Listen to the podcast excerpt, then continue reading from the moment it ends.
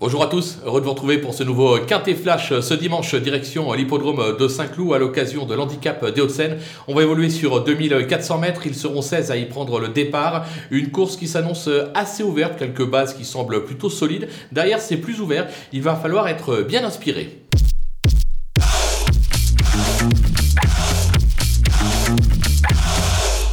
Allez, on attaque les bases avec classe. Good question, euh, qui n'a plus à faire ses preuves à ce niveau et sur ce type de parcours. Euh, il est en forme, il est pris euh, à sa valeur, il affiche 100% de réussite à Saint-Cloud en deux tentatives. On va dire qu'on est tout simplement obligé d'y croire. Attention avec le 4 Panjaman, qui reste sur 4 succès et 6 accessites. Il affiche également 100% de réussite à ce niveau en deux tentatives. Il a déjà gagné sur le parcours, il doit lutter pour la victoire. Même chose avec le 15 Combernet, Combermer, pardon, qui reste sur une probante deuxième place derrière Sam à ce niveau. Il euh, le retrouve avec 3 kilos d'avantage au top. Il doit pouvoir là encore jouer pour le podium.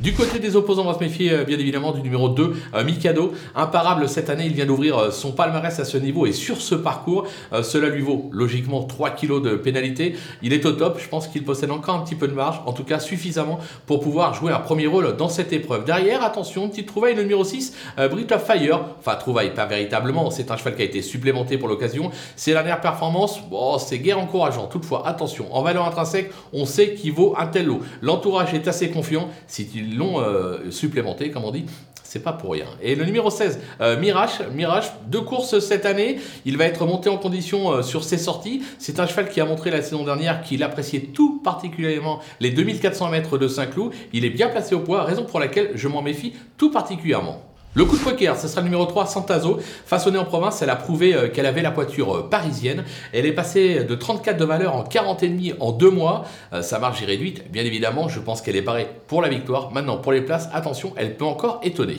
Les outsiders avec le 5 Sam, on en a parlé tout à l'heure, qui vient de s'imposer à ce niveau et sur ce parcours. Euh, le handicapeur lui a mis 3 kg de pénalité, ce qui est assez euh, logique. Maintenant, il semble posséder euh, lui encore un petit peu de marge. pas suffisamment pour rejouer la victoire, je ne le vois pas doubler la mise, mais pour conclure 3, 4, 5, c'est tout à fait jouable. Le numéro 13, Fly Beauty, qui a fait ses preuves à ce niveau également. Dernièrement, elle a éjecté sa joquette en sortant des stalles. On va oublier cette course. On sait qu'elle est capable de bien se défendre en pareille compagnie. Elle va vouloir se racheter, comme on dit méfiance. Le numéro 14, euh, Zarika, qui vient d'aligner 4 euh, perfs de choix, dont 2 sur ce parcours. Elle passe un véritable test en valeur 32, mais vu sa forme, difficile de ne pas lui faire une petite place dans notre sélection. Le numéro 8, Baratin, il a fait ses preuves à ce niveau et sur cette piste. Il est plutôt bien placé au poids. S'il est décidé, il est capable de brouiller euh, les pistes, mais il faut qu'il soit décidé. On en arrive au numéro 7. Attention, il va falloir que je le prononce bien.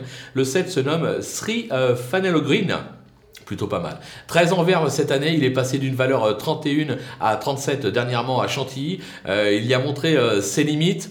Voilà, maintenant je trouve que c'est très ouvert derrière, ça serait prendre un énorme risque de l'écarter totalement, raison pour laquelle je le mets, mais vraiment en bout de piste. Si vous en avez trop, c'est celui-là qu'il faudra écarter.